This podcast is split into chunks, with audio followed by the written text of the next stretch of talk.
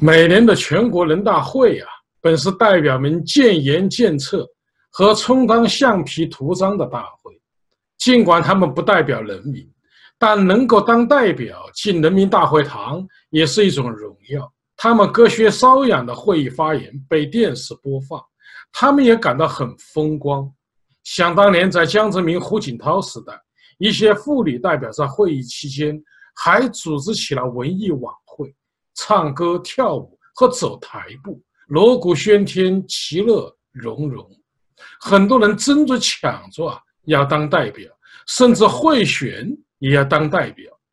但去年三月的人大会让他们吓出了一身冷汗。突如其来的取消国家主席、副主席任期限制的修宪表决，使他们不知所措。海外媒体的围追堵截，让他们狼狈不堪。以前呢，他们是盼着开会，现在一提人大会头就痛，后悔啊当了这个代表。今年的人大会更是不寻常，整个北京城戒备森严，风声鹤唳，仿佛进入了战时状态。好端端的在家里打麻将，干嘛要跑到北京受罪？一些代表心里啊想回家。习近平也是一念百感生，十九大上他如日中天，不仅自己的思想和主张都写进了党章，而且他的铁哥们儿啊也都进了政治局。去年的人大会上，他以迅雷不及掩耳之势修宪，废除了国家主席、副主席任期制，吓得人大代表们呐个个呆若木鸡，只会鼓掌。但习近平没有想到，就是去年的人大会成了他政治生涯的转折点。二零一八年，随着他权力一步步绝对集中，他的威信不但没有随之增长，反而啊一步步减弱，前景也越来越暗淡。现在，习近平眼里啊，到处是乱飞的黑天鹅和狂奔的灰犀牛。这次人大会是否会出幺蛾子？要求恢复国家主席任期制，或就新疆在校与集中营、最高法院丢失卷宗事件对他发难，习近平感到了瑟瑟寒意。他记起王沪宁的一句话：“看来今年要做最坏的打算了。”二零一九年将是习近平难受的一年。一是啊，有很多重大的历史事件纪念日集中在今年。如五四运动一百周年，达赖喇嘛尊者流亡印度六十周年，八九民运和六四大屠杀三十周年，新疆七五事件十周年等，任何一个纪念活动都可以掀起啊惊涛骇浪。二是党内的政治势力逼宫，目前习近平政策啊在党内高层存在不同的看法，认为他的狂妄和冒进。导致了中共的内忧外患，四中全会的政策至今党内啊也达不成共识。这次人大会议的报告也不得不按照李克强的思路起草，表面上突出了习近平的领导，但实质内容是李克强的市场经济理论。只是李克强傻得可爱，还自娱自乐。三是新一轮的官员。腐败，目前官员腐败大案频发，倒了一个周永康，上百个周永康站起来。四是经济危机，中国啊经济下滑严重，危机重重。去年受中美贸易战和经济增长放缓的影响，二零一八年贸易顺差下滑了百分之十六点二，总额为三千五百一十七点六亿美元。创二零一三年以来的最低，中国经济可谓一朝忽觉春梦醒，半世浮沉雨打萍。五是群体事件和突发事件，如退伍老兵上访、深圳嘉实科技公司组建工会，以及长春长生假疫苗等。六是民主反抗，新疆再教育集中营将上百万维吾尔人拘押。目前的新疆就像一把干柴，星星之火将会燎原。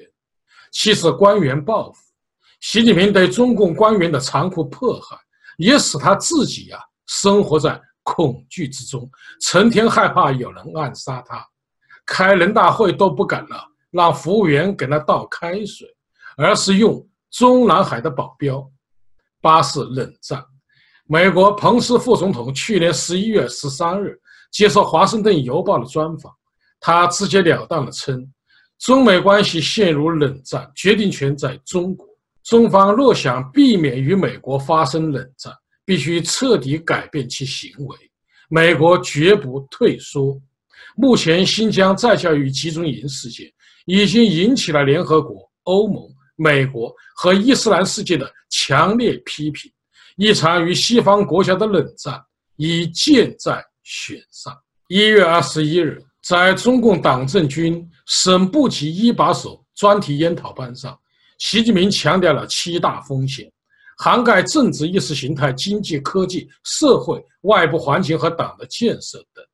二月二十二日，他又在中共政治局学习会议上恐吓官员说：“中共正面临全方位的重大风险，如果危险上升为真正的威胁，所有中共的官员都要负责，一个都别想跑。”习近平对风险的预感。是准确的，的确惊涛骇浪近在咫尺，但这都是他极权主义招来的，是他给自己和中共挖的坑。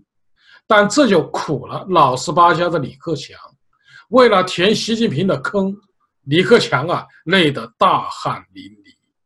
李克强在人大会上做政府工作报告时，满头大汗，不时地拿出毛巾擦汗。李克强强调支持民营经济，解决老百姓的医疗问题，以稳定民心，避免社会动荡。他公布了多项经济刺激措施，包括减税、增加基础设施投资、更宽松的经济政策等。李克强还将2019年经济增长的目标从去年的百分之六点五降低为百分之六，将制造业等行业啊。现行百分之十六的税率降至百分之十三，将交通运输业、建筑业等行业现行百分之十的税率降至百分之九。为降低经济风险，李克强的措施啊，应该说事无巨细，已经精细到两年内基本取消全国高速公路省界收费站，实现不停车快捷收费。今年中小企业宽带平均资费再降低百分之十五，移动网络平均资费再降低百分之二十以上。他连用了六个“稳”字来应对经济下行的风险，也就是稳就业、稳金融、稳外贸、稳外资、稳投资和稳预期。李克强的六稳举措。在二零一八年八月，中央政治局会议上已经提出。有分析人士指出，所谓“六稳”，实际上就是在稳泡沫。这个泡沫的象征物就是房地产市场，一只庞大的蹲伏在那里的灰犀牛。据报道，中国房地产总市值高达六十五万亿美元，美国、欧盟和日本房地产总市值只有六十万亿美元。中国房地产已经是人类历史上迄今为止最大的泡沫。李克强能够填平习近平挖的坑吗？有分析人士认为，在习近平高度集权后，李克强已经不可能像往届的朱镕基和温家宝，他说话拘谨，表述的范围尽量局限在经济范围，并且处处不忘引证习近平思想。已经没有足够的施展空间了。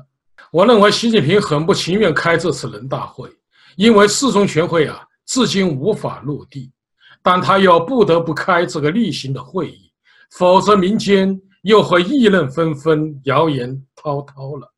所以人大会不出幺蛾子，给全国人民一个团结的形象就行了。习近平真正的想法是要将自己啊定于一尊。继续推进他的极权主义路线，正如他所说的：“不能改，不该改的，坚决不改。”所以，李克强是填不平习近平的坑。他们尽管在维护中共红色政权上利益一致，但在治国路线上却截然不同。李克强开出的控制国家风险的药方，也治不了中国的病，只是一副安慰剂。中国现在最需要解决的问题是民心问题，也就是习近平十九大后政治倒行逆施，已经使中国政治、经济和文化精英以及中产阶级由失望变为绝望。减税让利挡不住民营企业的撤离潮，不推行宪政民主制度，社会风险只会增大，不会减少。没有司法独立，就没有公正的司法。在本次人大会上即将表决通过的外商投资法，就是写的再完美，又如何能保障外商的权益呢？连最高法院王林清法官和维权律师。都不得不电死认罪，自证其罪，又有谁能够免于冤狱呢？习近平挖的坑，李克强无法填平，甚至他自己啊，也会跌在坑里，被习近平给埋了。好，各位观众朋友，今天的节目到此，感谢您的收看。